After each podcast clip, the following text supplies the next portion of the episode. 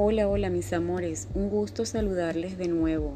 Mi nombre es Raiza Guerrero y les vengo a contar una pequeña historia titulado El bambú japonés.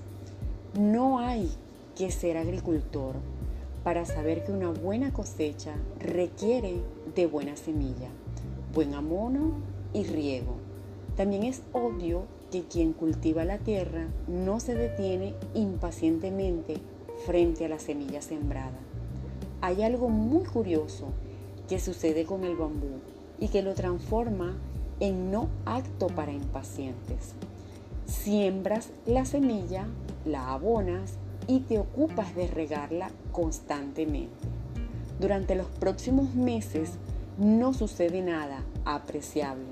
En realidad no pasa nada con la semilla durante los primeros siete años, a tal punto que un cultivador inexperto estaría convencido de haber comprado semillas infértiles.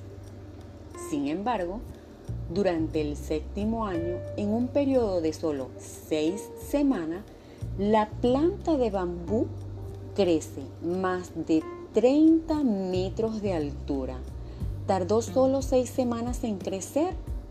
No, la verdad es que se tomó siete años y seis semanas en desarrollarse.